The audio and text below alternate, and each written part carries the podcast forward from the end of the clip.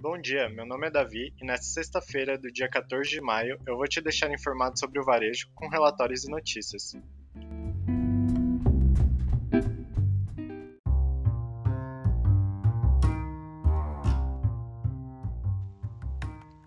Blockchain no planejamento das indústrias de varejo e bens de consumo.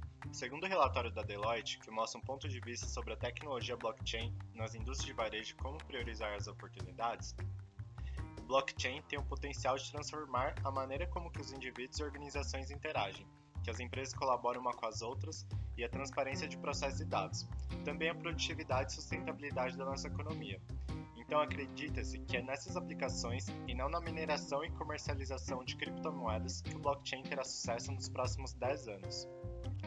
Estrela 10 firma parceria para fulfillment com o Mercado Livre, a Estrela 10, um dos maiores sites de vendas do Brasil, fechou parceria com o Mercado Livre para efetuar o fluxo completo de vendas.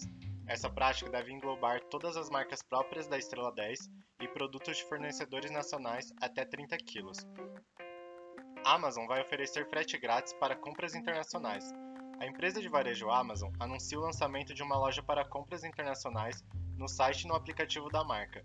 O novo recurso vai permitir a compra de itens de marcas estrangeiras no mesmo ambiente de compras nacionais, com produtos à pronta entrega e frete grátis para assinantes do Amazon Prime. Brasileira Sensidia capta 120 milhões em rodada liderada pela Riverwood.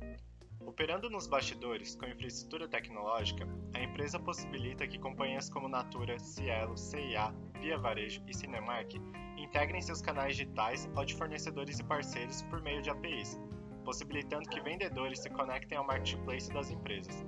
Cerca de 60% do capital irá para o processo de globalização da companhia, enquanto o restante será usado na evolução tecnológica da plataforma.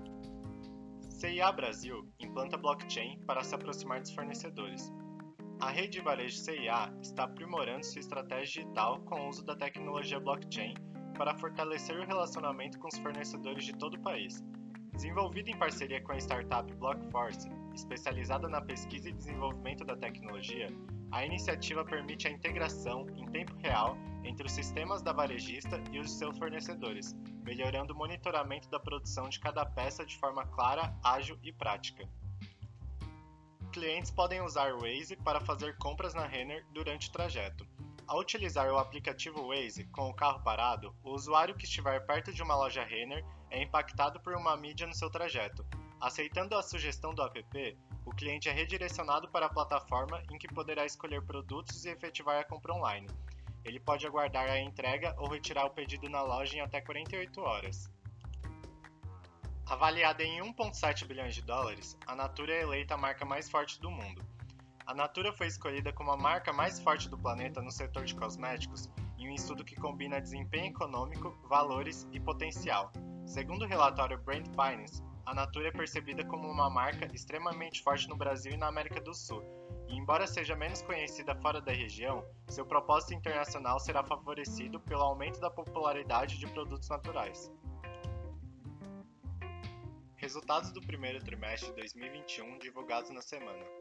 O Grupo Carrefour Brasil mostrou um crescimento de 4,7% ao mesmo período de 2020, tendo um lucro líquido ajustado de 420 milhões de reais. A Raia Drogasil indicou lucro líquido ajustado de 178 milhões de reais, com um crescimento de 16,5%.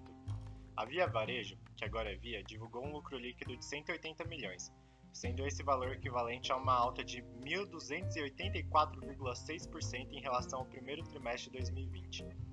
A Magazine Luiza indicou um lucro líquido de 258,6 milhões de reais, tendo uma alta de 739,7% em relação ao primeiro trimestre de 2020.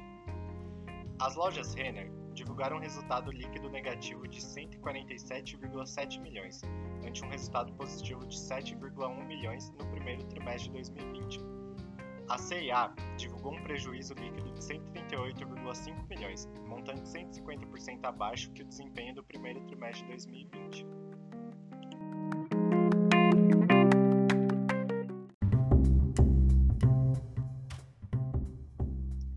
Esse foi o Semanal Varejo, o melhor dessa semana. Me despeço por aqui, grande abraço e até a próxima.